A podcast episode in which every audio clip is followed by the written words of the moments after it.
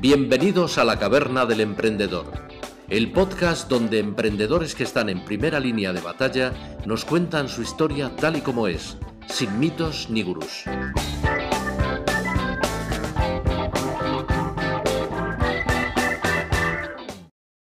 Hola a todos, buenas tardes, bienvenidos a la Caverna del Emprendedor. Mi nombre es Alberto Bordejé, soy CEO y fundador de Evergreen Oak una boutique financiera especializada en startup.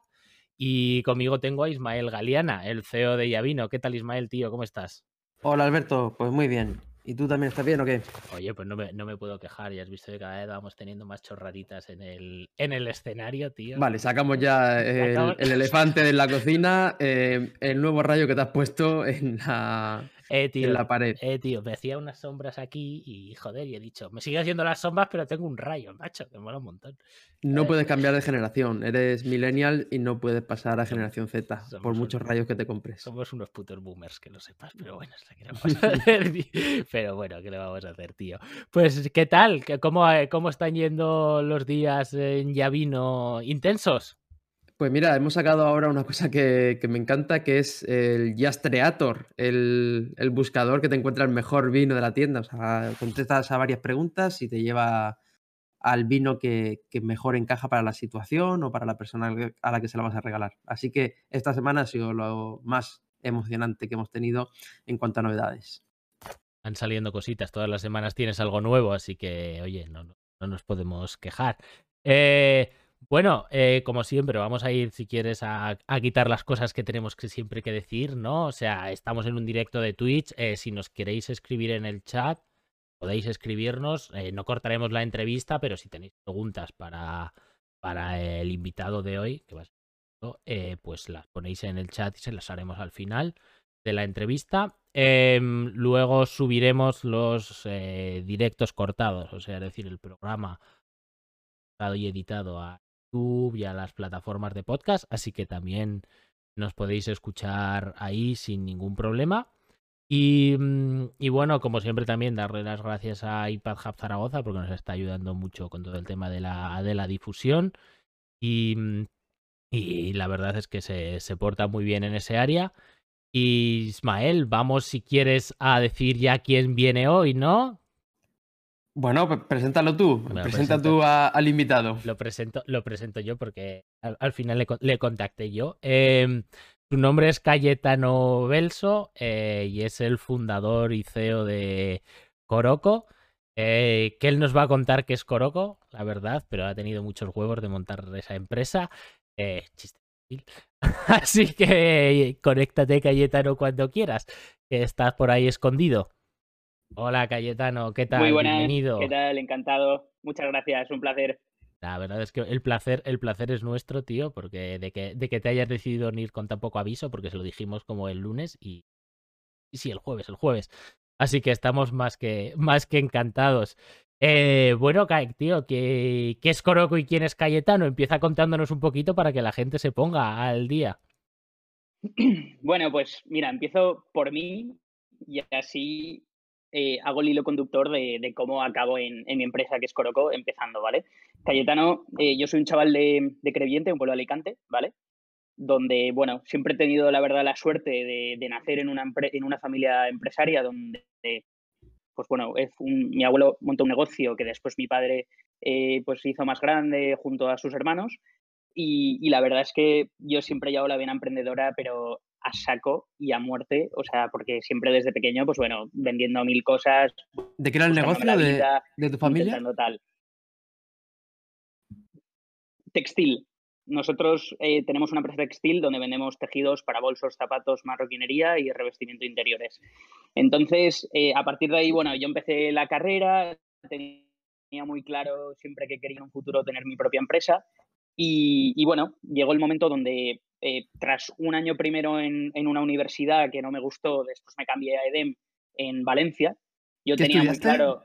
Perdona, es que yo no conozco la historia, así que te pregunto. No, no, no, no, mejor, porque así seguro que a la gente, que si hay alguien que no nos conoce, pues bueno, le va a venir fenomenal. Pues, pues yo estudié ADE, estudié primero ADE un año en, en una universidad aquí en Alicante, pero la verdad es que no me gustó nada porque era muy teórico y yo, pues claro, había tenido la suerte desde los 15 años de estar con mi padre, o incluso menos, desde los 13, yendo a ferias, viendo un poco, empapándome de la empresa familiar, ¿no? Entonces, claro, cuando tú empiezas a relacionar conceptos con la empresa, donde ves el mundo real, dices, a mí esto aquí no, no me cuadra mucho, ¿no? Entonces, a partir de ahí, bueno, me fui, eh, casualidades de la vida, yo me lo dejé, me metí en la empresa familiar y, por una de esas mi madre me dijo, oye, Calle, me he enterado de que van a montar una universidad en Valencia, que es muy práctica, tal, mira a ver si te, mola, tal. Total, que fui a hacer las prácticas, o sea, a ver un poco la admisión y a hacer las pruebas. Eh, la verdad es que me, me, encantó, sobre todo porque hemos sido conejillos de indias, pero desde el minuto cero hemos sido la primera promoción, donde Juan Rocha además es profesor y estas cosas. Y bueno, la verdad es que para mí, yo digo, yo digo, no he estudiado una carrera, para mí ha sido un hobby porque he disfrutado, pero desde el minuto uno y soy un hooligan de, de la uni, tío, porque, porque de verdad eh, he visto ese cambio en mí que para mí ha sido un despegue total. Entonces, a partir de ahí me fui a estudiar a Valencia y justo mi trabajo final de carrera, yo llevaba tiempo dándole vueltas a ver qué quería emprender o cómo quería, eh, a qué me quería dedicar, ¿no? y viendo un poco eh, tendencias de mercado y viendo un poco necesidades o, ideas de negocio, decidí hacer mi trabajo final de carrera eh, de un producto que mi madre hacía artesanalmente en casa y que mi idea era eh, llevarlo un poco a, gran consumo, ¿vale? Todo esto fue porque yo en uno de, en el último año de carrera o de los últimos años de carrera iba dándole vueltas a ver qué idea podía llevar a cabo. Tenía muy claro que quería emprender, pero a ver qué se me ocurría, ¿no? Y entonces fue justo en un viaje con mi padre donde en el desayuno eh, yo me había ido a vender con él a la feria como un comercial más. Y en el desayuno, pues vi que habían un montón de huevos duros en el desayuno, tal. Y le digo, ¿y eso que hay aquí tantos huevos duros? Tal. Y dice, mira, es que resulta que en China comen más de un huevo al día por persona. Eh, y digo, coño, con la cantidad de chinos que hay, chinos con pasta que hay, si hago un huevo diferente, la peto. ¿Cómo puedo hacer un huevo diferente? Y de esa gilipollez fue como empezó todo, ¿sabes? O sea, porque entonces ahí ya hilé que mi madre hacía huevos trofados en casa. Eh, recordé cuando de pequeño muchas veces mi madre había hecho huevos trofados, que básicamente, para quien no lo sepa, la cáscara de huevo es súper porosa. Entonces, cuando tú encierras en un envase hermético los huevos con la trufa, por la porosidad de la cáscara del huevo, eh, este absorbe todo el aroma, ¿vale? Entonces, cuando después los cocinas para hacer un huevo frito, una tortilla, cualquier cosa que hagas con estos huevos, sabe muchísimo a trufa. Pero claro, aquí fue cuando yo empecé con todo porque ya, pues bueno, entramos en lanzadera y empezamos a, con el, vamos a innovar desde cero, buscando la manera que tenía de, porque claro, como lo hacía mi madre era súper artesanal, yo tenía que buscar una manera mucho más técnica de poder hacerlo y asegurar que siempre los huevos eh, salieran igual, más estándar. Quien, quien haya seguido la caverna, si no hubieses dicho cómo lo hacías, podríamos haber preguntado al chat para ver quién nos había seguido, porque creo que en la tercera o en, la, en el cuarto episodio que hicimos vino eh, vinieron de Truff Boss, que, que, es una empresa que se dedica a hacer trufas y nos contó justo cómo hacía ah, él en su casa huevos. Bueno, más que hacer, a, a, cogerlas. A cogerlas. y a venderlas online. A cultivar, a cultivar, exacto, y a venderlas online. Y, nos, y nos explicó lo mismo, lo de la, lo de la cáscara porosa y demás. Eh, o sea que así es como empezaste Coroco. Así fue un poco la, la idea principal o cómo me surge la idea de decir, coño, ¿por qué esto que está tan bueno, que mi madre lo hace en casa en plan artesanal, ¿por qué no se puede vender y hacer mejor, no? Entonces, bueno, haciendo research vi que ya había gente vendiendo huevos trufados en el mercado, pero eran carísimos, vendían eh, la, media docena 12 euros de huevos trufados. Entonces me parecía algo que era una salvajada, además eh, de huevos muy malos porque eran de código 3, de gallinas en jaula, que no iba para nada con nuestras creencias. Y al final nosotros un poco nuestro, nuestra idea fue, bueno, vamos a empezar por esto y ya iremos viendo, ¿no? Entonces, empezamos, yo empecé vendiendo los huevos a hostelería, de hecho empecé en lanzadera en un taller que yo... Mm, Pero siempre huevos trufados. Sí, sí, de momento cuando empecé huevos trufados. Ahora después contaré un poco cómo, cómo ha ido evolucionando la empresa, eh, porque al final nosotros con los años hemos ido madurando la empresa y eh, buscando eh, un concepto de empresa mucho más amplio que no solo quedarnos en hacer huevos trufados, ¿vale?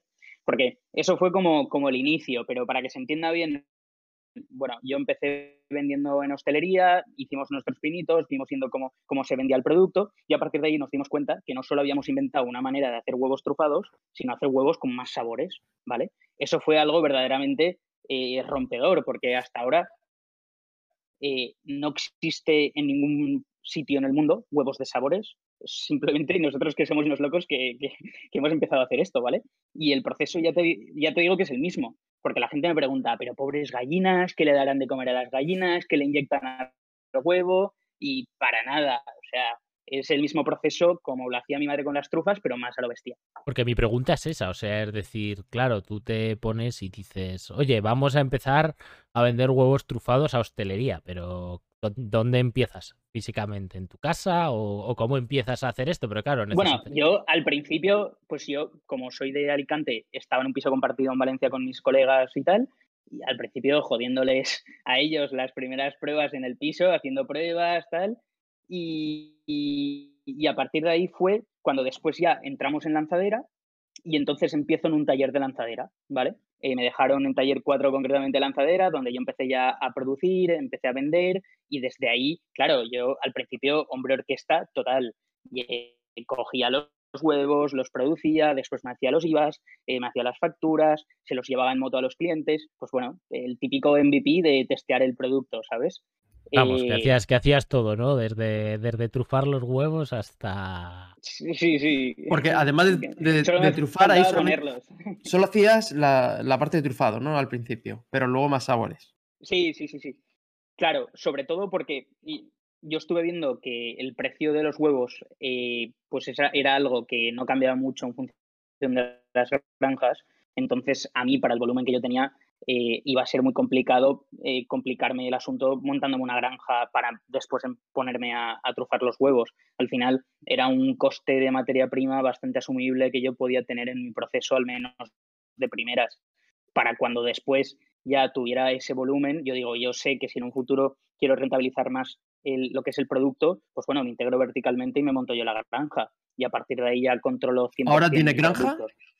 No, de momento no, no, de momento no nos ha interesado porque, eh, bueno, em, trabajamos con, También he visto lo difícil y, lo laborioso que es tener una granja, con todos los problemas sanitarios que esto conlleva y, bueno, y sobre todo seguridad alimentaria, que al final es importantísimo y, necesitas tener mucha presencia de mucha gente para que una granja vaya bien, sobre todo si quieres hacerlo con huevos camperos, con las gallinas como toca. Al final es Pero si tienes fábrica, para. Si tiene fábrica para hacerle lo del sabor, ¿no? Para, para nosotros, Efectivamente, nosotros nos encargamos de la, de la segunda parte del proceso.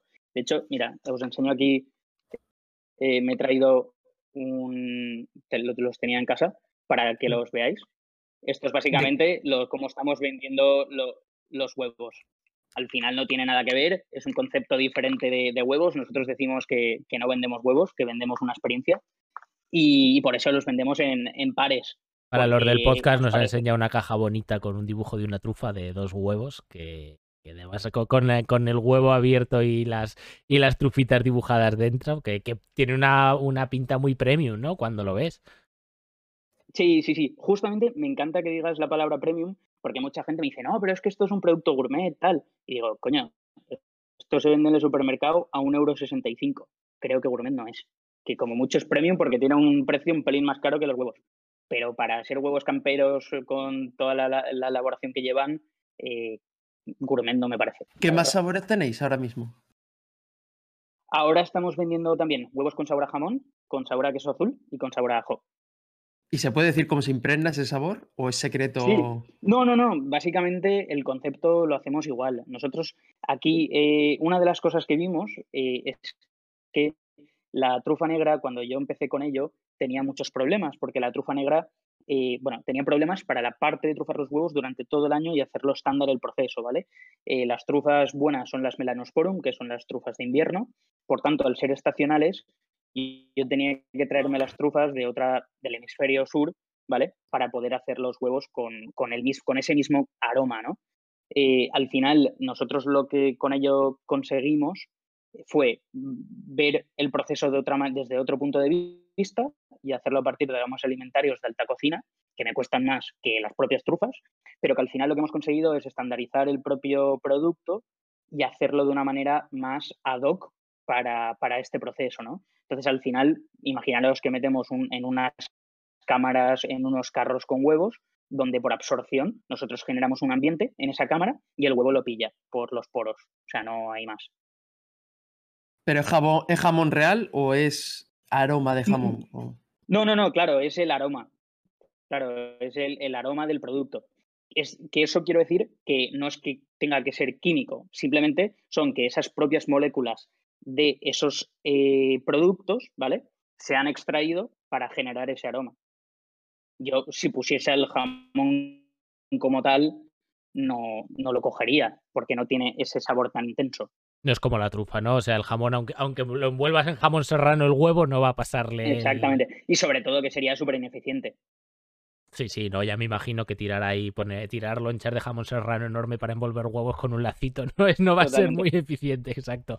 O sea que, tío, y, y, esto no, o sea, es decir, al principio en lanzadera, eh, haciendo el trufado de huevos, no lo sé, ¿eh? pero es decir, pero el tema, el tema de las trufas tiene, tiene un olor muy fuerte, es decir, eso no, no, es decir, no huele toda, toda, la, toda la habitación o la fábrica o lo que tengas. Eso me cago en la leche, eso ya, ya, ya os lo eh, ya, ya, os lo, vamos, eh, os lo podéis imaginar. Yo cuando me ponía a trufar huevos olía toda lanzadera. O sea, eso era bestial porque yo cuando me ponía a trufar los huevos, todo olía a la, toda lanzadera olía a trufa. De hecho, venían muchas veces a quejarse y me decían, oye, pero es que esto, ¿cómo puede ser así? Que huela tanto, tal, no sé qué. Total, que al final habían ciertas partes del proceso que igual iba un sábado a hacerlas porque así, de esa manera, había menos gente y afectaba a menos, a, menos gente, ¿no? Y eso fue un poco la idea con la, con la que empecé a gestionarlo todo un poco. Ostras, tío, la verdad es que me, me, está molando la historia porque es de un emprendedor de verdad. Es, él cogía, hacía el reparto, él iba a comprar los huevos, él los metía en los tuppers, él iba los sábados para no molestar a montárselo. Y, y luego nos pregunta en el chat, mira, aprovecho, eh, de Mújica, que si a futuros veis haciendo otros productos con huevo. Sí, de hecho, esa justamente es la, idea que nosotros ahora tenemos en mente cuando os decía que, hemos madurado la empresa, porque al final nosotros lo que tenemos clarísimo es que eh, el huevo tiene, una, eh, tiene un potencial tremendo para hacer muchísimos productos y para hacer muchas variantes con él, ¿vale? Entonces, eh, lo que nosotros hemos conseguido es buscar el huevo como producto y como hilo conductor que nos permita ser la materia prima principal de otros muchos productos que vamos a hacer a posteriori. Desde de productos que tenemos desarrollados y que estamos viendo por lanzar a futuro, como pues las típicas claras proteicas de los, de los petados del gym, que, que les mola con sabores o tal, pues bueno, que puedan ya tener su sabor, incluso a futuro platos preparados con huevo, eh, o bueno, otros muchos productos que, pero vamos, siempre el enfoque es donde el huevo sea la materia prima principal. Sí, porque yo, o sea, claro, una, duda que me está surgiendo, el tema es, ostras, tú has contado que tienes una fábrica con sus instalaciones, con su maquinaria de vacío, todo esto, pero luego también has dicho que los huevos se venden en el supermercado, dos huevos a euro 60, suponiendo más o menos que el supermercado se queda con un bajel del 50%, tú cobras 80 céntimos por cada dos huevos, que además los tienes que comprar, hacer todo el proceso, ¿cuántos huevos vendes, tío? Bueno, ahora más o menos lo que estamos vendiendo mensualmente son unos 20.000 huevos eh, mensuales. ¿A través de dónde los vendes? ¿Solo supermercado? No, nosotros de hecho empezamos vendiendo en hostelería a través de distribuidores. Nosotros tenemos distribuidores en muchas partes de, de, de España que al final nos hacen esa parte de ramificación y de poder llegar a, a los puntos y a, los comercios donde a nosotros nos sería imposible enviarles dos docenas o cuatro docenas que quisiera el restaurante, ¿no? Entonces tenemos por un lado la parte de distribuidores que, nos ayudan en ese reparto capilar y por otra parte tenemos a, los, a los supermercados que son los que se encargan de vender el producto ya al consumidor final con estas cajitas tan, tan monas. Yo he probado los huevos y de ver, están buenos y saben a trufa. Yo he probado los de trufa te reconozco que tengo todavía que probar los otros sabores y la verdad que es que están, buenos y, claro, o sea, decir, ahora tú hablas de, distribución, claro, o sea, eh, tienes que vender muchos huevos, me imagino, aunque bueno, por eso también me imagino que también estás buscando productos relacionados, que quiero decirte que igual con menos tengas más margen, pero otra forma de llegar a la gente sería el e-commerce, pero yo no sé si eso es factible, ¿no? Con huevos. Buah, y eso la verdad es que nos lo preguntan muchísimo y la verdad es que para nosotros es verdaderamente un reto cuando tenemos que enviar el producto, sobre todo en cantidades pequeñas. Si tenemos que enviar palets, no llega nunca roto. Pero cuando tenemos que enviar una cajita con, oye, mándame 20 huevos, madre mía, esos unos dolores de cabeza tremendos, porque mira que los embalamos bien, que les ponemos burbuja de todo. Y pero aún así, las incidencias y las roturas que tenemos son tremendas, sobre todo porque el huevo es muy frágil y, claro, eh, de hecho hay veces que ya la compañía de transporte nos dice, bueno, esto es así, ya no podemos hacer más, o te buscas otra compañía de transporte porque te va a pasar con todas. Ya, ya, ya Eso es así. ¿eh? Nosotros lo vivimos aquí en Llavino. O sea, ya son botellas, que es un poco más resistente, pero aún así el trato que tienen los paquetes de la mensajería es brutal. Entonces, huevos no me quiero ni imaginar, obviamente. Exacto, a eso me refería, que claro que... Nosotros aún así, así, aún así lo hacemos con una, sí, con una empresa de, de, de lo que es de logística focalizada en alimentación y especializada en alimentación, que aún así tendrían que llevarlo mejor, no es la típica de paquetería, pero bueno, aún así, pues somos humanos y, siempre se puede romper algún huevo. Es, es, lo que hay, lo que pasa es que es lo que tú dices, si es un producto que, que el, que el valor por unidad no es muy elevado, porque aunque vaya, digamos que es un producto premium, lo que tú dices, web vale unos 60 cada dos, pues eh, entre el transporte, los que se rompen, los que tal, es que igual no es, no es eficiente vender en e-commerce, ¿no? Supongo que ya habréis hecho la cuenta. Yo te lo he preguntado también por, por saber si... sí, sí, sí. Hemos estado haciendo las la cuenta, la verdad, y, al final no, no nos interesa, sobre todo por los dolores de cabeza también que, esto genera, ¿sabes? De que te lleva el cliente enfadado porque se le han roto los huevos. Además, es que con que se rompa solo un huevo de los 20 ya mancha el resto. Entonces, esto es, y deja oler, olor a todo. Esto es, esto es como las madres, como las madres que cuando te dan la docena de huevos, la mía por lo menos le da, le, siete vueltas con embalaje de, de, film y dices, madre mía, pero ¿qué haces? Es que si se te rompe un huevo te mancha toda maleta. Pues vale, nada. y una pregunta, Cayetano, ¿qué, ¿qué, se puede hacer con estos huevos? Eh, me refiero en restauración, ¿qué tipo de, de comidas o platos se puede preparar con este tipo de huevos con sabor? Pues mira, me encanta que me hagas esta pregunta porque habitualmente hay gente que se piensa que son huevos duros y se me, se me había olvidado comentar que son huevos frescos. Al final es un huevo para hacer lo que quieras y lo mismo que puedes hacer con un huevo normal, desde hacerte una tortilla de patatas, hacer una mayonesa, hacer un merengue, o sea, pues dependiendo del huevo, pues lo que más le vaya a lo tuyo. Por ejemplo, hay muchos sitios donde hacen la tortilla patata estrufada con los huevos y tal, que le da un sabor espectacular. Típicos eh, huevos trinchaditos con jamón y tal, con el huevo trufado, que le da un toque muy chulo también. Eh, bueno, al final eh, hay gente que hace incluso la mayonesa con el huevo con sabor a ajo porque no repite. Pues bueno, hay muchas ideas y muchas cosas que, que van surgiendo y que los mismos clientes muchas veces son los que nos lo van contando. Y nos has dicho que no se puede pillar no se puede pillar en e-commerce, pero se puede pillar en, algún supermercado en concreto para ir a buscarlo. Eh, a ver, ahora justamente eh, tendríamos que, que, nos pregunten, bueno, nosotros en coroco.es, en Instagram o, en la, o en la web, os podemos decir en vuestra ciudad dónde estamos porque en algunos sitios sí que estamos a nivel nacional, pero hay otros que solo estamos en la provincia o en la ciudad. Entonces sería mejor que nos preguntáis y nosotros ah, os contestamos en ese mismo día y os, decir, os podemos decir dónde los encontráis. Qué chulo. Nada, la verdad es que es un, es un, modelo muy, muy, muy distinto, ¿no? Y entonces vos, vosotros estabais, por seguir avanzando un poquito con esto, estáis hablando, estabais en lanzadera, se acaba vuestro periodo en lanzadera y que aquí, claro, en este momento tú lo hacías todo en, tu, en el taller que te dejaban. ¿Y qué pasa con Coroco una vez que saléis de lanzadera? Vale, entonces, una vez eh, salimos de lanzadera, ahí es donde ya empezamos, eh, se interesa un, eh, una aceleradora de startups que se llama Kilómetro Cero Innovation Hub, que está en Valencia, ¿vale? Es una aceleradora del Grupo Martínez especializada en alimentación ellos nos ayudaron muchísimo a, poder empezar a crecer, ya que no solo nos metieron pasta en la empresa, sino que además, pues bueno, se volcaron a arrimar el hombro y, solo, y además mucha gente del grupo fue la que nos ayudó a poder, pues bueno, eh, típicas dudas y ideas que teníamos de cómo mejorar nuestro proceso productivo y cómo hacer mejor las cosas, cómo podíamos hacerlas mejor.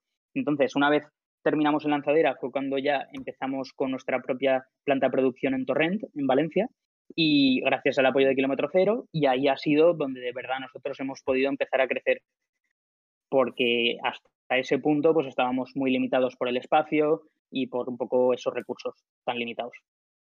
Ah, claro, entonces ahora ya tenéis vuestra propia planta, también gracias al, apoyo de Kilómetro Cero, según dices. Entonces, ahora vosotros ya sois una empresa con su fábrica que vende a nivel nacional, ¿no? Y a restaurantes, a supermercados y...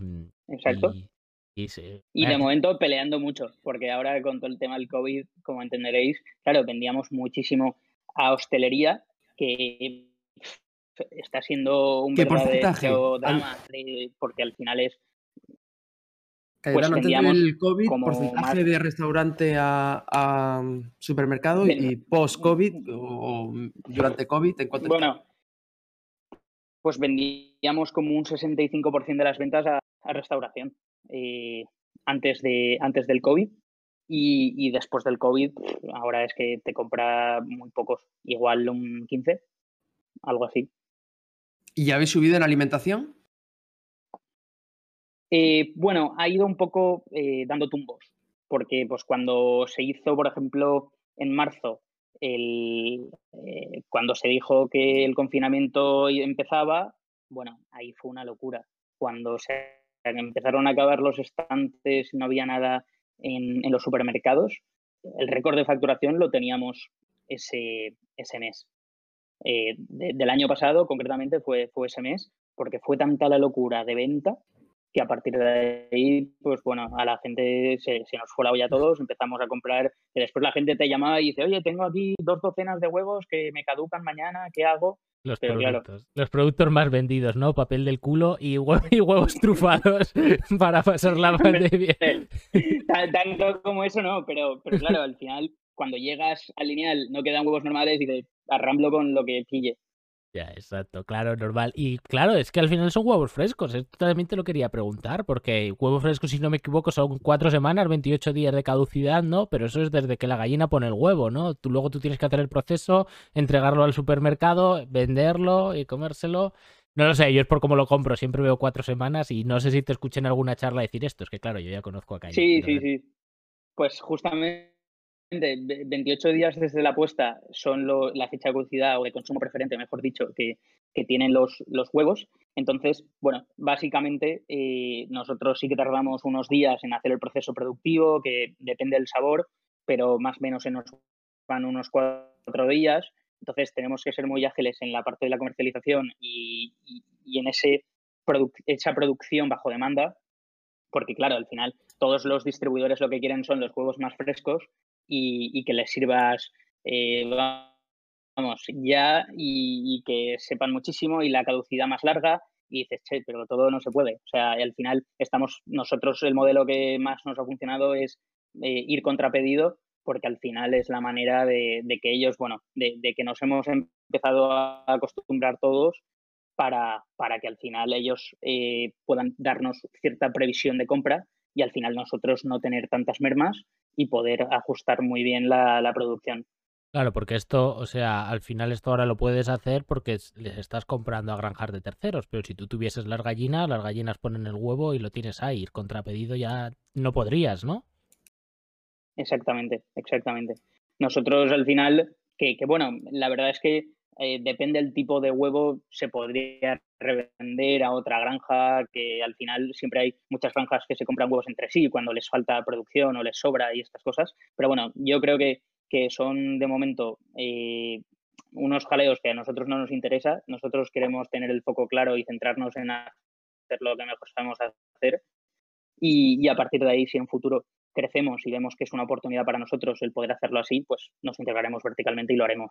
Pero de momento esta es la, idea. Y una pregunta, por volver un poco a lo que era la empresa. ¿En Lanzadera en qué año entrasteis? En, 2016. En 2016. Y ahí no tenéis inversión, ahí empezabas con tu... Si tenías tu dinero y... Bueno, me dejaron mis padres 3.000 euros para constituir la sociedad y con eso empecé. Y luego, eh, cuando entraste al hub este de kilómetro cero, ahí sí que invierten, ¿se puede decir la cantidad? Sí, no, no se puede decir, pero por tema confidencial, pero, pero vamos, ahí sí que meten pasta y entonces ahí ya. Pero claro, yo no, no entré en este hub simplemente por el dinero, fue porque a nosotros yo buscaba Smart Money, ¿no? En el sentido de buscar a alguien que me pueda aportar mucho más ese conocimiento y expertise de ser gente industrial de fábrica y no un fondo, porque tenía otros fondos que querían meter pasta, pero yo al final digo, mira, soy un chaval que acabo de acabar la carrera, tengo esto que más o menos me voy defendiendo, pero lo que necesito es dar un salto importante y para aprender mucho sobre el sector, qué mejor que juntarme con gente del sector que me sabe y me va a poder explicar las cosas como se tienen que hacer, ¿no? Ellos entran por equity, ¿no? Sí, sí, sí, exacto. Y, para tener un orden de magnitud, eran, era ¿cuántas cifras era de, inversión? Si se puede decir, más o menos. Periodista Hombre, no me tanto. un poquito, un poquito, un poquito solo para saber si son 10.000 o 100.000 o por cuánto entran. o lo que hacen eh, habitualmente ellos. O no se puede contar tampoco pues lo que Es que depende mucho del tipo de, de negocio. Hay negocios donde han invertido más y se han comprometido más y hay otros en los que se han comprometido menos. También un poco ese feeling con, la gente que, lleva el, grupo ¿no? y, que, que apuesta más o que empatiza, de cierto modo, con algunas personas y tal. Y ese es un poco como, ya te digo, el cómo empezamos y la verdad es que para mí ha sido una catapulta tremenda, sobre todo porque además nos han ayudado a tener financiación bancaria fácil y todas esas cosas pues ayudan mucho. Bueno, es la primera vez que entrevistamos a un, a un político que no responde a la pregunta de Ismael, no pasa nada. Solamente la inversión ha sido los 3.000 euros que, pusiste con tus padres, eh, la inversión del hub y luego me has dicho también algo de banco, ¿no? Pero ya en principio nada más. Sí, sí, sí. Algo de banco, sobre todo porque eh, alquilamos una nave donde tuvimos que hacer alguna una remodelación para poder empezar a producir. Entonces, esa fue la, inversión más, más importante sí que, hicimos. Genial. ¿Y hay previsión de más en el futuro? Sí, sí, sí. Bueno, a ver, eh, va a depender un poco de cómo se vayan dando los acontecimientos. Ahora sí que es verdad que la fase en la que estamos es que estamos empezando a, crecer eh, haciendo otros tipos de productos. No queremos, como os he dicho antes, encasillarnos en el tema de los juegos de sabores. Eso ha sido un producto que nos ha dado mucha viralidad, mucha publicidad y por el que se nos está conociendo, pero nosotros tenemos claro que, al final el mundo eh, de los huevos es enorme, es un superalimento que cada vez más eh, se desmitifica la, parte mala que decían de, oye, que comerte más de dos huevos a la semana es malo y estas cosas, y se ha visto eh, lo bueno que son los huevos para, para una dieta equilibrada, ¿no? Entonces, a partir de ahí nuestra idea es poder hacer las cosas sencillas y darle a la gente esa facilidad para, consumir los huevos más de manera cotidiana, eh, cambiando, bueno, aportando valor en algunos productos en concreto o, haciendo productos desde cero nosotros, ¿no? Es decir, que estáis buscando financiación para el futuro para hacer nuevas cosas, no entiendo. No, no, no. Bueno, de momento financiación no estamos buscando, estamos desarrollando todo nosotros internamente. Eh, pero claro, es tanto hacer productos desde cero nosotros como otros que, hagamos alguna colaboración con alguna empresa siempre donde el huevo sea la materia prima principal.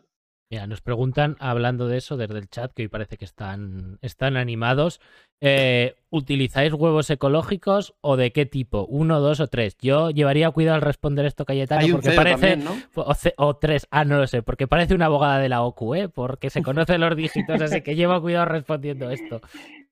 Bueno, eso ya es bastante habitual, la verdad. Y, pero nosotros tuvimos clarísimo cuando empezamos que si somos una empresa del siglo XXI, tenemos que hacer las cosas acorde. Es por eso que solo hacemos huevos con, con, huevos de gallinas camperas, ¿vale? Los, los, huevos que utilizamos un código 1, todos. Y, no tenía sentido que nosotros usásemos los huevos ecológicos, porque al final la única diferencia entre los huevos ecológicos y los cero, que son, perdón, y los uno, que son los camperos, es el pienso que consume la gallina.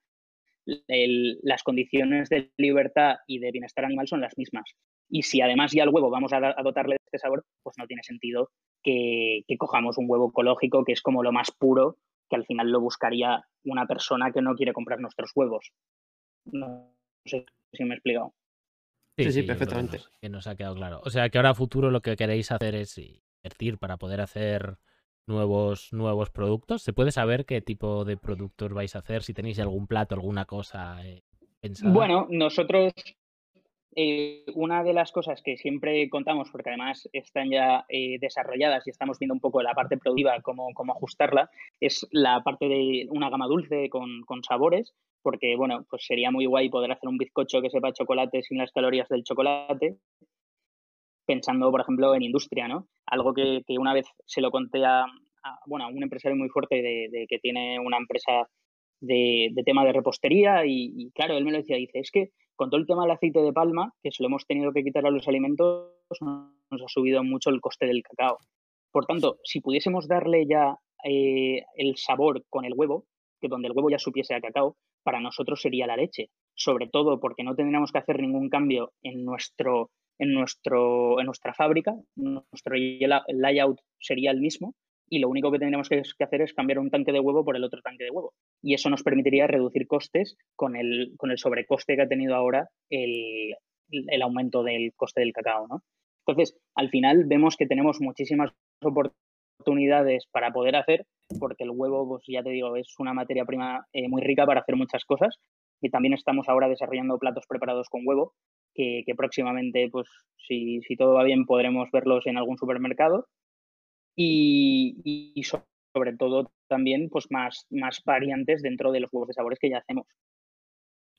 Y una pregunta, Cayetano, ya que has empezado hablando un poco de tu familia y cómo tu padre y tu abuelo son empresarios o han sido empresarios, eh, cuéntame cómo reciben que su hijo se lance también a la aventura de las empresas y encima en el mundo del huevo, que a lo mejor puede ser divertido no hablar. Bueno, yo me encargo del huevo. Bueno, la verdad es que las coñas son tremendas, como os podéis imaginar. Ya obviamente estoy acostumbrado a las coñas con el huevo, eh, tanto de colegas como en casa, como en todo.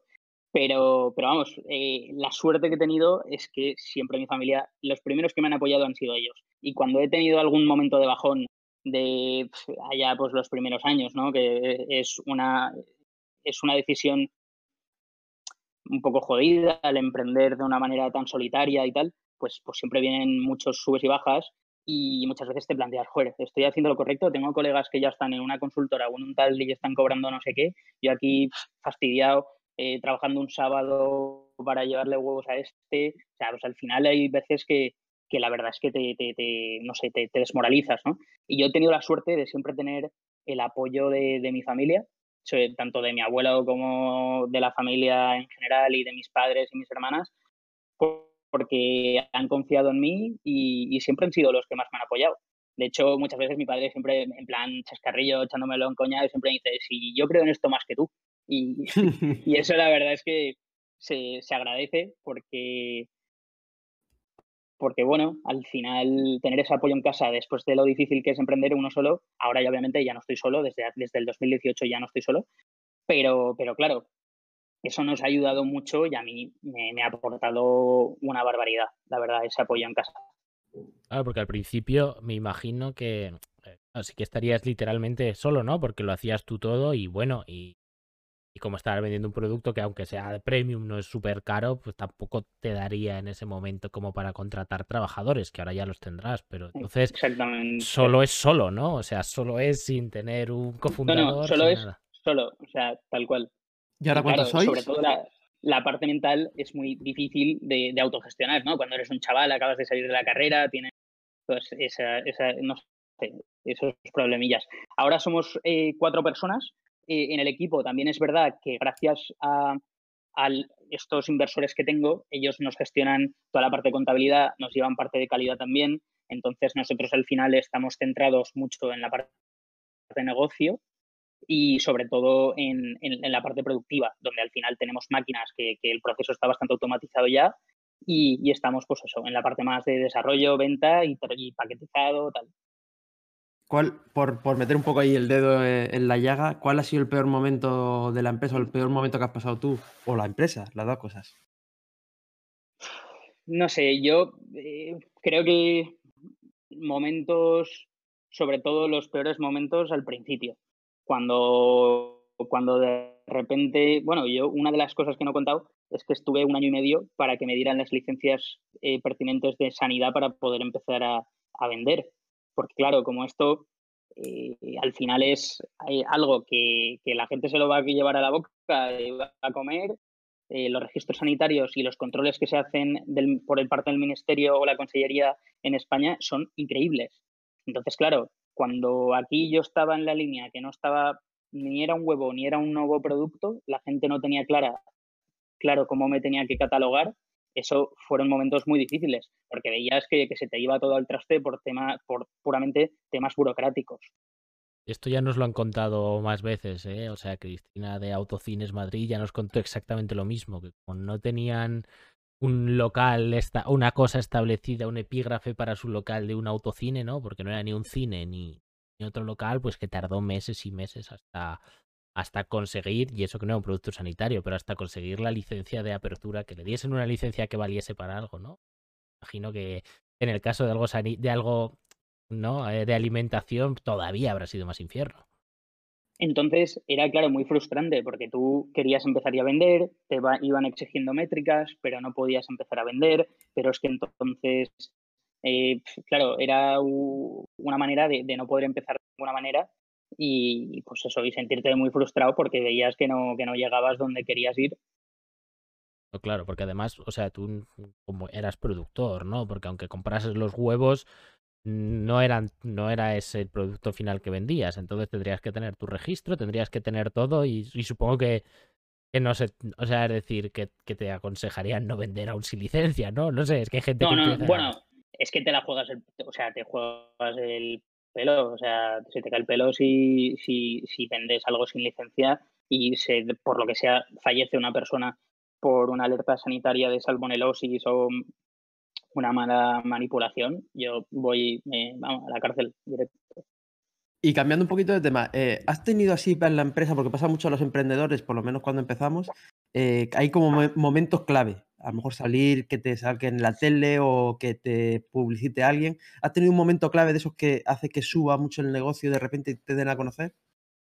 Pues la verdad es que sí. Hace justo un año, bueno, algo más de un año ya, un año y medio, eh, justamente nos, nos contactaron de, de la agencia EFE que querían hacernos, por medio de un amigo que le hicieron un reportaje, me dijo, oye, que me han pedido más emprendedores, calle, ¿qué te parece si te entrevistan a ti? Venga, va, fenomenal. Total, que sacó la agencia de la noticia, y salió, creo que fue un domingo, el revuelo fue increíble, salió en en un montón de sitios, a partir de ahí, el lunes me llaman de Antena 3 que querían hacer un directo con nosotros en nuestras instalaciones, eh, montamos y claro, me llamaron a las 10 y me, y me dijeron que a las once y media venían a grabar para salir en directo en las, bueno, un falso directo de estos en las noticias de la 2, ¿no?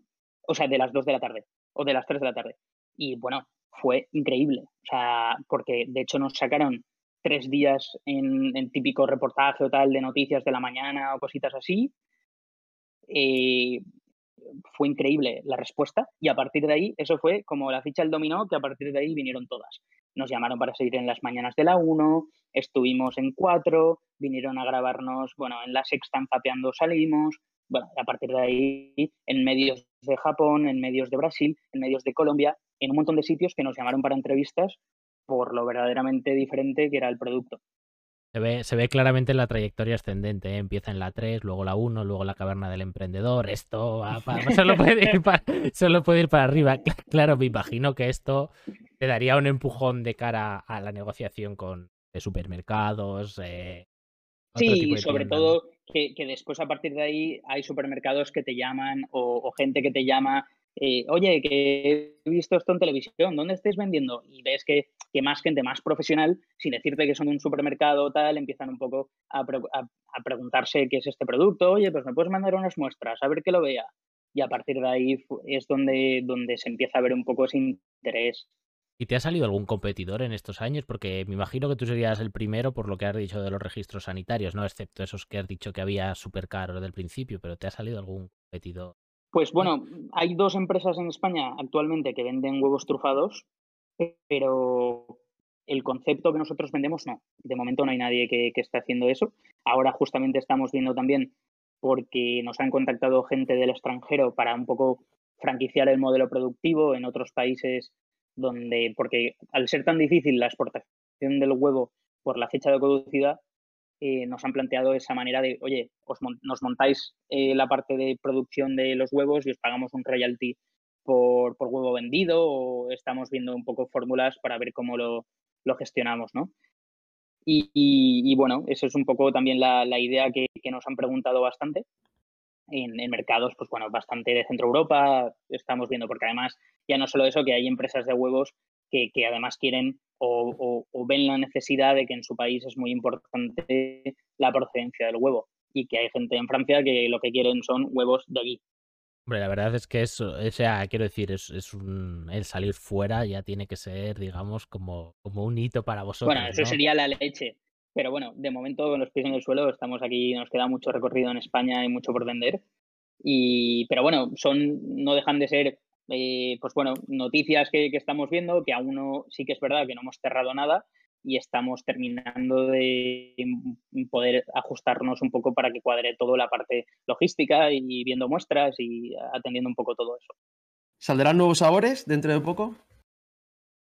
Sí, sí, yo creo que, que, saldrán seguro. De hecho, estamos ahora haciendo un montón de pruebas con sabores muy diferentes y ya veremos. Eh, la verdad es que mola, porque cuando empezamos a hacer un poco brainstorming de, de, de nuevos sabores, bueno, sale de todo. Y ahora pues nos han pasado unos sabores de, de carne madura que son la leche, pero, pero bueno, tampoco hay que ver, ¿no? Que sea también comercial, que se pueda vender en el huevo. Yo te propongo que, uno. Que, pues, Voy a proponer uno que eh, sabor a patata, porque estamos viendo eh, patatas fritas que tienen sabor a huevo, entonces eh, tiene que ser al revés, justo. O sea, el huevo que sabe a patata frita. Ismael, tío, que, que, sepas que me acabas de defraudar un montón. O sea, yo creía que ibas a decir sabor a vino, colega, pero ¿a qué clase de persona? No, no, no hay que mezclar cosas así. A mí, a mí estas mezclas no. huevo sí, con sabor a vino. Nosotros palmaridaje. Con un buen vino. Claro, un huevo ahí... trufado. Bien. Ah, pues mándale para la próxima cata que Ismael hace una cata todos los meses por Instagram, le mandas un par de huevos trufados y que. Y que Oye, no es broma, cata. ¿eh? Te, te, sacamos pues, así en la cata y así pues, pruebo yo el, el, huevo. Pues lo, lo, eso he hecho. O sea, por mi parte, genial. Yo, vamos, yo tengo ganas de probarlo. Todavía no he probado la trufa de las primeras entrevistas. Al final no, no nos pedimos, Alberto. No sé si pediste tu trufa, porque yo la quería pedir, pero no nos explicó cómo teníamos que hacer las recetas y ya al final al final te, se quedó en nada. Yo es que como no. Bueno, se ha quedado en que yo lo tengo todo el rato pensando que, que las quiero, pero. Pues tío, cómpralas, todavía te da tiempo las trufas, ¿no? Estamos todavía en invierno, creo que aún quedarán algunas, me imagino. No lo sé, no lo sé, no tengo ni idea. Y Cayetano nos dirá más mejor. Más o menos eh, la, la tuber melanosporum suele terminarse en febrero, pero depende un poco del, de, de cómo venga ese año, ¿no? Este año venía fuerte, nos dijo. Dijo. Que venía súper fuerte con las lluvias y, y, con el frío que estaba haciendo. La verdad es que es un negocio complicado. Pues a ver, igual hay suerte y, y aún aguanta un tiempo. Si no, en verano siempre está en la tubera Stivum, que también están muy bien, pero no tienen esa, ese aroma y esa potencia que tiene la trufa de invierno. Pero, o sea, los huevos trufados los hacéis con trufa. El resto lo hacéis con eh, lo que hemos comentado de los aromas. No, no, no. no. Yo esto lo sé porque, claro, yo he tenido que aprender muchísimo de cómo se hace el proceso desde hacerlo con trufas para después poderlo hacer de, de la manera que lo hemos hecho nosotros, ¿no? Entonces, vale. nosotros ya, para hacerlo de una manera estándar durante todo el año, decidimos hacerlo a partir de aromas alimentarios. El más, más sencillo de mantener los estándares, supongo, sino cada huevo. Sobre todo es asegurar una calidad estándar durante todo el año. La trufa nunca sabes si, si se te va a oxidar antes o, más tarde, si se te va a hacer mala, si no todas tienen el mismo aroma y el mismo perfume, por decirlo de una manera. Y al final, eh, eso para nosotros era un punto bastante importante que tuvimos que atar de esa manera. Entonces, ahora, eh, ya por, por, mirar un poquito al futuro, porque ya sabemos eh, lo que es Coroco, ¿no? Que de momento vende huevos de cuatro sabores, 20.000 huevos nos has dicho al mes, y ya tiene una fábrica, ¿no? Y, y, lo que planteas es hacer más sabores, más platos, eh, hacer una inversión en maquinaria, me imagino, y demás. Y mm, claro, o sea, es decir, que, que no, no, estáis buscando financiación o has dicho antes que tampoco estáis buscando financiación. ¿Cuál es, cuál es el plan a futuro? ¿Dónde, dónde ves que, hacia dónde ves que va aparte de la internacionalización que estás analizando, Coroco? A ver, ahora de momento estamos muy centrados en la venta, donde en la nave donde estamos aún tenemos recorrido para, para poder seguir creciendo, Entonces, nuestra idea es centrarnos ahora en explotar al máximo la capacidad productiva que tenemos en esta nave y, sobre todo ir ya viendo de qué manera poder crecer a futuro para cuando nos, cuando nos, nos, lleguen estos retos, ¿no? tenerlo muy claro y saber cómo tenemos que ejecutarlo de una manera muy rápida. ¿Ahora mismo sois rentables? Sí, sí, sí. Justo desde, desde diciembre llegamos a break-even. Qué bueno. Incluso a pesar del COVID, del palo de fastidiaros el 60% de ventas ¿no? con la restauración. Sí, a ver, sí que es verdad que a final de año se ha ido recuperando un poco, pero el tema de, de la hostelería, que está subiendo y bajando, porque como depende mucho de las comunidades autónomas, pues de repente una comunidad que te estaba comprando un montón, chapan por completo y ya no te compran nada, la otra la han vuelto a abrir. Entonces, eh, va dependiendo un poco de, las decisiones que van tomando eh, los políticos, ¿no? Pero, pero bueno, nosotros de momento pues, seguimos aguantando. Lo importante es que pase cuanto antes todo esto y aguantar el temporal para salir fuertes y, seguir, sobre todo, centrados ahora en la venta, que necesitamos crecer. ¿En qué comunidad autónoma vendí más, huevos? En Valencia, sobre todo, pero bueno, porque es donde, la segunda, la segunda, donde mejor implantados estamos. Pues yo la segunda te diría que Madrid. ¿Y alguna muy rara que digas, no sé por qué me compran estos, es, de repente está más disparado para el tipo de población que tienen o el número de población que tienen?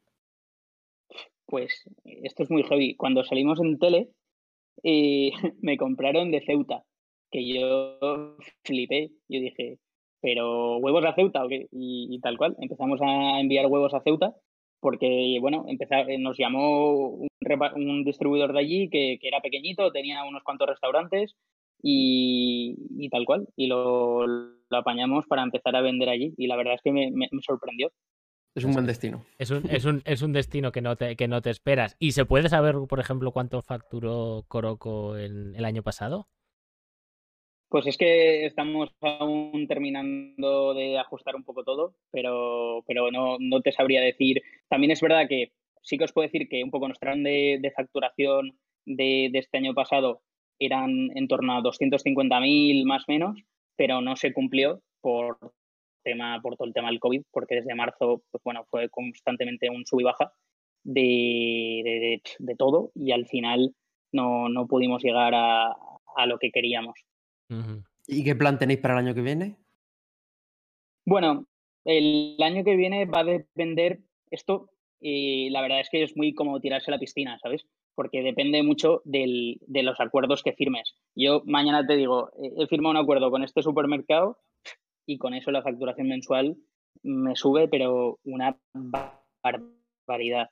Entonces, eh, son como pequeños clientes que, afectan mucho a, pero tendréis un objetivo o un plan que diga. Sí, Obviamente tenemos nuestro plan, pero al final es el cuento de la lechera, ¿sabes? hasta que no salga, pues no, no vale la pena ir. Yo, yo es que soy un poco, voy en contra de ese tipo de, gente, que, porque yo podría venirme aquí tan a gusto y decirte, mira, tantos millones de facturación para el año que viene y te suelto el titular, me quedo tan a gusto y ya está. Pero es que de verdad creo que, creo que, no sería fiel a lo que es la realidad de este mundo y sobre todo de las startups y en alimentación con lo difícil que es, porque al final eh, a todo el mundo nos cuesta mucho, pero a nosotros los procesos son muy largos. Eh, nosotros hemos llegado a tardar eh, un año en, en, entrar en un supermercado con todas las pruebas, controles de calidad, auditorías que nos hacen, requerimientos que nos piden. Entonces, pues como al final es tan variable, eh, nosotros obviamente internamente tenemos nuestros objetivos, pero, pero vamos, no, no solemos hacerlos públicos por eso, porque es como el cuento de la lechera en el sentido de que mm, pueden haber tanta, hay tantos factores para que pueda salir o no. Otra cosa es cuando ya estás eh, muy encaminado y vas saliendo y ya, ya sabes lo que vendes, pues yo sí que te sabría decir cuánto más menos espero para el año que vender de la, de la línea de los huevos míos de sabores, ¿no? Porque de esa línea pues ya tengo un histórico y ya sé más o menos lo que te puedo decir de crecimiento. Pero hay otros sabores y otros productos que estamos haciendo que sinceramente es un tiro al aire. Claro, o sea, porque ahora sacando el tema, sobre todo desde que la restauración ha pasado a representar mucho menos, ¿no? Del 65 al 15% de las ventas, nos has dicho, me imagino que las cadenas de supermercados o grandes superficies y tal habrán pasado a representar la mayor parte. ¿Cómo se hace ese proceso? Ya has contado que puede tardar algún año. ¿Cómo te pones en contacto con un supermercado y qué tienes que hacer para empezar a vender en un supermercado? Bueno, eh, ahí sobre todo es eh, confianza, transparencia y, que ellos sepan que no les vas a dejar tirados. Eso, los requisitos más importantes para vender en un supermercado es ese, porque al final todos tienen el miedo de una alerta sanitaria, de que les falles en el servicio o en algún momento, y eso, vamos, son dos, dos cosas que, que, no puedes fallar. Es, vamos, es impepinable que eso lo tienes que tener controladísimo. Eh, de ahí sí que es verdad que hay distintos tipos de supermercados y tienen sus distintas formas de, llevar y introducir productos. Algunos te, proponen entrar en campañas que tienen. Eh, oye, pues vamos a hacer una campaña de la trufa estas navidades. Vamos a probarlo a ver qué tal funciona. Y si funciona, pues ya igual se queda en el surtido completo. Otros dicen, no, no, nosotros lo vemos para el surtido completo, pero nos tienes que hacer un envase de, en vez de dos, quiero de cuatro unidades. Entonces, es una negociación, la verdad, muy, muy ad hoc con cada supermercado, porque cada uno pues tiene su manera de trabajar, tiene sus exigencias. Unos te piden un rappel a final de año, el otro eh, simplemente pactas el precio con ellos y ya está. Eh, bueno, tienes que ir haciendo un poco tus, tus cálculos y saber cómo funciona este mundo para, para, no pisarte los dedos, porque al final, oye, que te hemos metido en esta promoción y nos tienes que pagar tantos euros porque te hemos metido en esta promoción de este mes. Y son cosas que, que, firmas y que ya sabes que te van a venir, pero bueno, pues dependiendo un poco de cómo funciona. Claro, porque a ti de repente aquí en este escenario, o sea, es decir, te llega un corte inglés, un Carrefour, te dice, oye, que tus huevos están triunfando en esta zona que te vamos a meter en todo el país. Entonces te multiplican igual por 10 la facturación de golpe, ¿no? Totalmente, totalmente. Y además, como está todo tan bien gestionado con bloques logísticos, para nosotros lo único que tenemos que hacer es asegurar nuestra producción en nuestra fábrica. Nosotros no, no, bueno, depende del supermercado, hay algunos que funcionan eh, haciendo un reparto capilar a cada supermercado, pero nosotros en la mayoría que hemos trabajado lo hemos hecho llevando todo paletizado a un bloque logístico donde ellos ya se encargan de la distribución. Claro, o sea, es decir, que en verdad la, parte buena y mala de este negocio es que es difícil hacer planes, ¿no? Que pueden ir para arriba o para abajo muy rápido porque dependes de un distribuidor.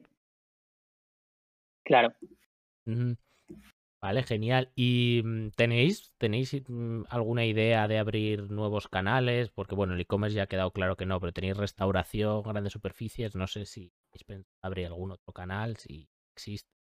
A ver, eh, sí que a futuro tenemos claro que nos molaría hacer algo con industria, porque creemos que, el huevo mm, se utiliza para tantas cosas que tenemos un potencial tremendo de, poder, eh, de, poder hacer innovación, ¿no?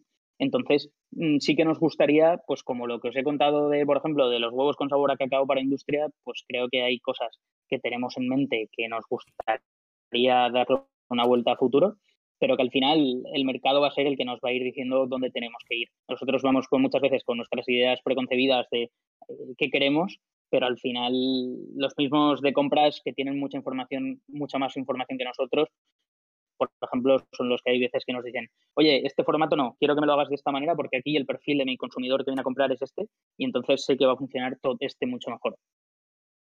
Y Cayetano, si mañana viene un comprador o una empresa grande y os compra, eh, ¿estaríais dispuestos a vender? ¿No lo habéis planteado?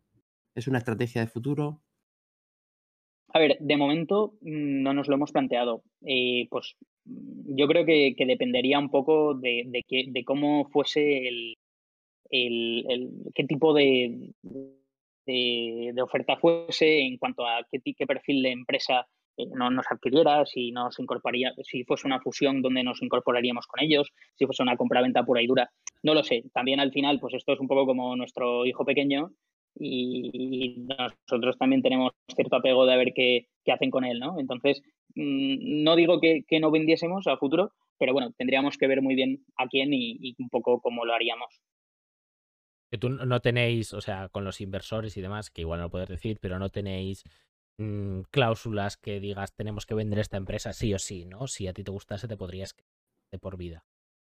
A ver, tenemos pactos de socios, eh, tenemos un pacto de socio eh, muy bien hecho, pero justamente no, no, no planteamos esa concretamente esa cláusula. O sea que las inversiones de, de este Porque hub de kilómetro final... cero eh, son que puede eh, recuperar su inversión con dividendos, entiendo. Sí, sí, sí. O sea, su idea es a futuro, eh, es el hacer un negocio futuro, no entrar y salir de una empresa haciendo, buscando un poco esa manera de, de más cómo son los fondos, ¿no? Que sé que me meto contigo, te hago crecer cinco años, me salgo y hago cash out y recupero. Su idea es más un poco creyendo en el largo plazo. Exacto, ya que es más un socio, digámoslo, industrial, ¿no? Entre comillas, como bien has explicado, que no tiene esa necesidad que tendría un fondo de cerrarse en 10 años y devolver el dinero a los inversores. Es más un fondo familiar que no le importaría quedarse 30 años si el negocio es rentable. Exactamente. Eso te da una libertad total porque no tienes que ir corriendo ¿no? Eh, y creciendo, incluso aunque sea a costa de aumentar el riesgo de la empresa, porque puedes ir más tranquilamente y hacer las cosas mejor, ¿no? Entiendo que para ti también. Sí, será... sí. Y sobre todo que, que, al final la forma personal de ser ellos y que tengo yo, pues bueno, creo que el match ahí ha sido muy bueno eh, y nos entendemos muy bien. Y eso es muy importante por el tema de, de, que no haya roces, de que salgan, vayan saliendo las cosas bien y no tengamos esos problemas eh, pues que tienen muchos matrimonios de no, yo es que quiero esto y al final ellos tienen muy claro la visión a futuro que quieren también de Coroco y, y, la verdad es que en ese aspecto yo estoy muy contento porque a mí me dejan hacer, me dejan mucha mano ancha en el día a día. Muy bien. Y se nota que se nota que tú tienes un club de fans en Twitch porque te están poniendo ahí en el chat grande Cayetano, el huevo trufado y cosas así. o sea que vamos, te tienen, te, te, bueno, te, bueno. te tienen en mucha, en mucha estima, la verdad. Nunca nos había pasado que dicen tantos que le dicen tantos cumplidos al, al entrevistado, oye. Así Qué que... grande. bueno, es que he avisado ahí a la legión de colegas para que apoyen, ¿sabes? como, como, tiene que ser, como tiene que ser. Te están ahí apl aplaudiendo desde la grada porque lo sepas por si no tienes el, el, el directo abierto. Y, pues nada, se agradece. Sí, sí, la verdad. Mira, de hecho, Alfomaldo se acaba, nos acaba de seguir en el canal, ya sabéis todos, nos podéis seguir en el canal, eh, que salen ahí las alertas y demás. Oye, y una pregunta que Ismael y yo decidimos el otro día que nos íbamos a saltar una sección que teníamos de preguntas finales y íbamos a hacer lo que nos diese la gana todavía más, ¿no? O sea, es decir, vamos, a, a, ¿qué, ¿qué, consejo le darías, tío, a un emprendedor que quisiera, que quisiera empezar después de lo que has vivido? ¿Qué consejo o, o de qué le avisarías que no se avisa de normal a la gente y dices, mierda, me han engañado? Esto no me lo esperaba. Pues yo, mira, una de las cosas que hace mucho tiempo que, llevo pensando es que cuando, cuando estamos emprendiendo eh, nos, nos, meten mucho en la cabeza que es así el tema de, del foco, foco, foco, pero hay muchas veces que cuando aún no tienes tan validado tu idea, creo que es mejor eh, tener los oídos bien abiertos y escuchar al mercado. Eh, sin poner, nunca mejor dicho, todos los huevos en la misma cesta, porque esa diversificación de ir probando y ir viendo nuevas formas de hacerlo eh, es la que muchas veces te permite ver y te permite entender dónde está, de, o sea, cuál es el mejor negocio en el mercado en el que tú estás. Porque muchas veces eh, entramos, por ejemplo, en, yo veo desde toda la vida, desde pequeño he visto cómo en el mundo del calzado, por ejemplo, cuando analizas las, las empresas que, trabajan para el sector donde mi, mi, familia ha trabajado toda la vida, pues están los zapateros que tienen un tipo de facturaciones y un tipo de beneficios, los que fabricamos los tejidos un poco más minoritarios, que, tenemos otra facturación y otros beneficios, los que hacen el, lo que es el tejido principal más que igual se traen de China, que tienen unas facturaciones y otros beneficios. Y al final yo creo que es muy bueno hacerse eh, en la cabeza esa composición de cómo es la cadena de montaje del producto o, de, o del sector para entender dónde, en qué fase quieres estar o en qué parte de la cadena quieres estar. Porque al final, salvo que inventes cosas muy diferentes o muy nuevas, eh, te vas a ir más o menos a los márgenes de, tu, de, tu, de tu modelo ¿no? o de tu sector. Porque has dicho que, no al principio no hay que tener tanto foco, que hay que escuchar al mercado. ¿Cómo escuchaste tú al mercado? O sea, o en tu caso te pasó esto, ¿no? escuchaste al mercado?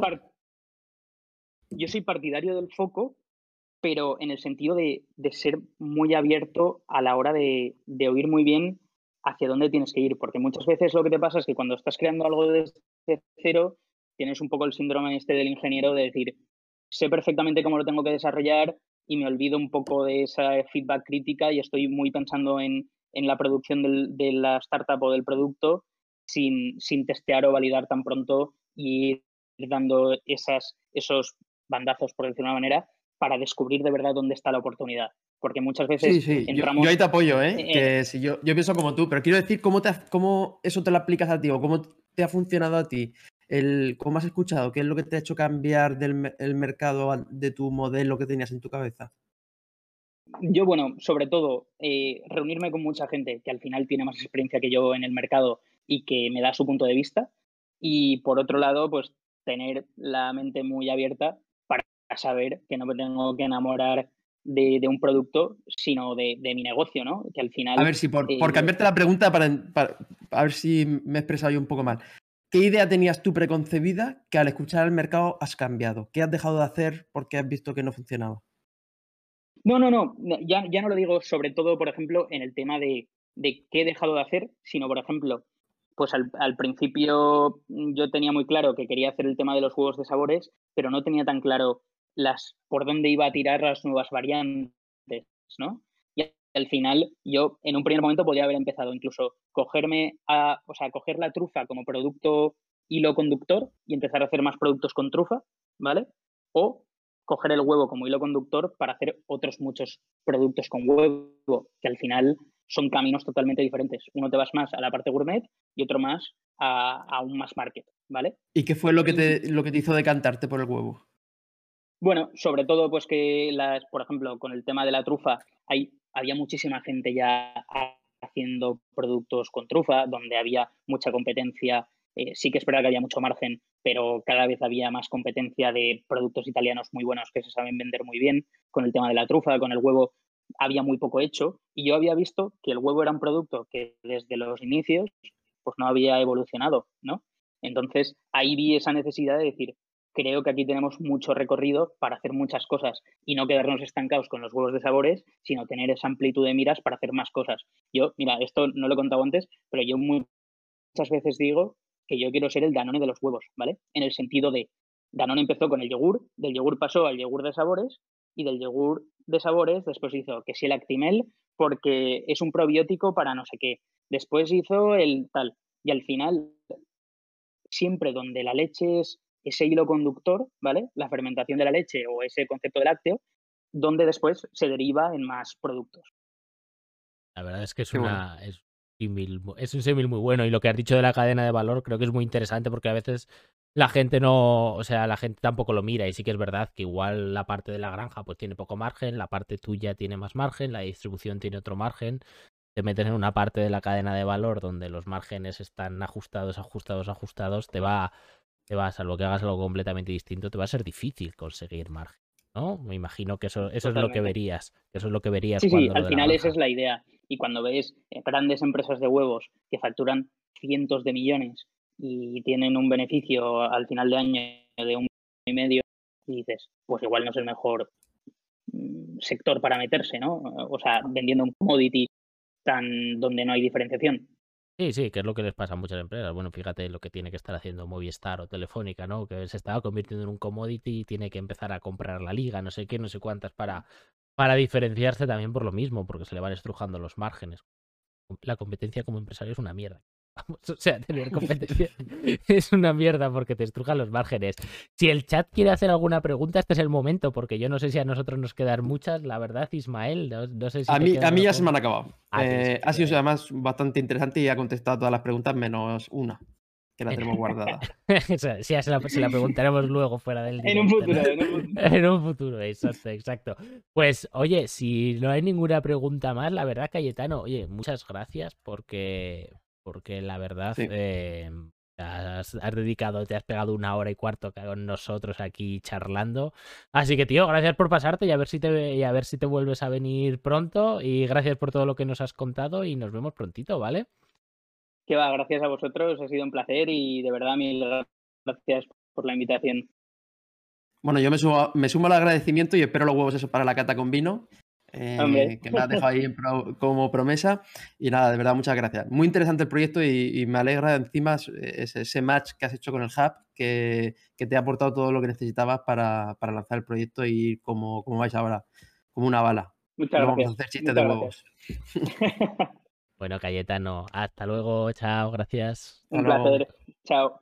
¿Qué tal, Alberto? ¿Cómo lo has visto? Pues bueno, oye, la verdad es que yo muy, bien, me esperaba una entrevista chula, divertida, yo creo que lo ha sido, o sea que ha cumplido con, con creces, nos ha contado cosas guays, además nos ha confirmado muchas cosas que se nos, que, que ya nos había dicho, em, ya nos habían dicho los de Truthbox y, y ¿Con qué te quedas? ¿Te quedas con alguna cosa en concreto? A ver, sí, tío, yo me, yo me quedo con el hecho de que es un producto que, que, es evidente, pero que, nunca, como el que dice, pero que nunca se me habría ocurrido. O sea, es decir, a mí nunca se me habría ocurrido decir, ostras, y huevos de sabores, ¿no? O sea, es decir, es algo que cuando te lo cuentan dicen, ¿cómo? dices, ¿cómo mola? O sea, lo quiero probar, pero nunca se me habría ocurrido que se podía. Bueno, dicen que las mejores empresas son las que parecen evidentes a posteriori, ¿no? Que dicen, ¿cómo no se había montado esto antes? Exacto. Exacto. O sea, es decir, a mí me, me, me resulta así, ¿no? De decir, ostras, ¿por no hay, ¿sabes?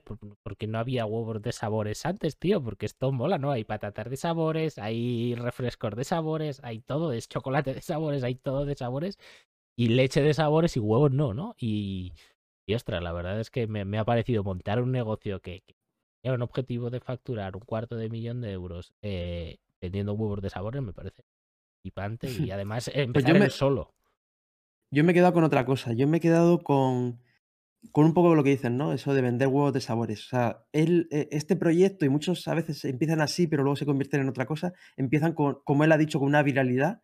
El, los huevos de sabores, esto es muy atractivo para, como él también ha comentado, en ese momento clave de aparecer en, medios, hacerse muy viral, conseguir que, que, el negocio comience, pero ahora es cuando empieza la etapa más interesante para mí del proyecto, que es cuando lo va a hacer, lo va a llevar a otro nivel, con veremos a ver qué, qué cosas, ¿no? O sea, porque ya tenía no solo cambiar de sabor, sino tenía muchos más planteamientos en la cabeza, eh, incluso ese tipo de franquicias fuera de España, que cuando, bueno, pues el negocio va a ir totalmente a otro nivel.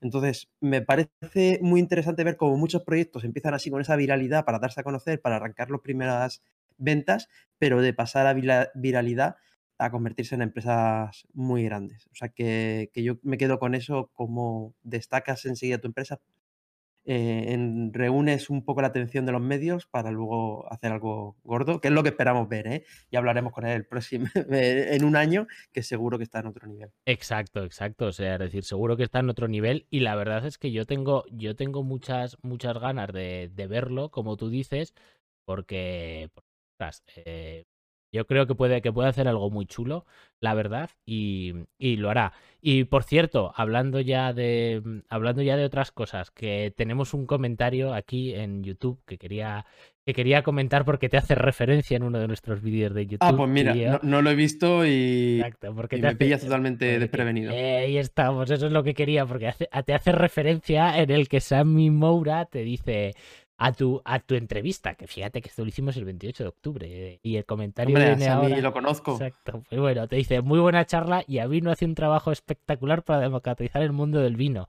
La comunicación de las redes es súper divertida y accesible. Bueno, eso dale las gracias a Raquel. Eso que hablen con Raquel. Exacto, no a, no a Ismael, porque Ismael si fuese por en las redes, pues digamos, joder. y que va, que va, tío. Lo hace muy bien en las, en las catas. Y podemos hablar más sobre el minuto 22-31. Creo que dices algo que a Sammy le ofende. Pues en el mundo de las cervezas artesanas hay muchos estilos y un montón de aromas para explorar, así como los vinos. Lo que resulta bastante complicado para muchos consumidores. Vamos, te ha dicho que no tienes, que no tienes, que no tienes O sea, que ir al, ir al vídeo de Yavino, ver ese segundo y le Bueno, espera, y, vamos a añadir uno para que, para darle contestación a Sami.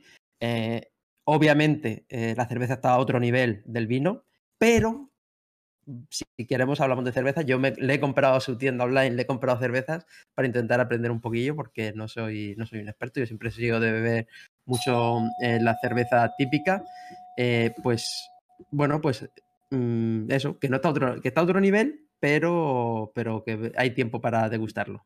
Genial, pues ya sabes, le tienes que responder porque creo que ahí te lo, ofendiste. Y si alguien más quiere su minuto de gloria, tíos, pues dejadnos comentarios o dejadnos valoraciones de cinco estrellas en Apple Podcast y tal, y os, las leemos, que ya, o sea, decir, os las leeremos en directo. Salvo que nos insultéis, si nos insultéis, pues probablemente pues no las, leeremos y las borraremos. Pero bueno, a ver, salvo que tengáis gracia. Si tenéis gracia insultándonos, también las leeremos. Así que nada, nos podéis, aparte de los, eh, de los directos en Twitch, en NaborDG, nos podéis seguir en YouTube eh, y en las principales eh, plataformas de podcast. a Ismael le, acaban de llamar, o sea que solo me voy a despedir yo.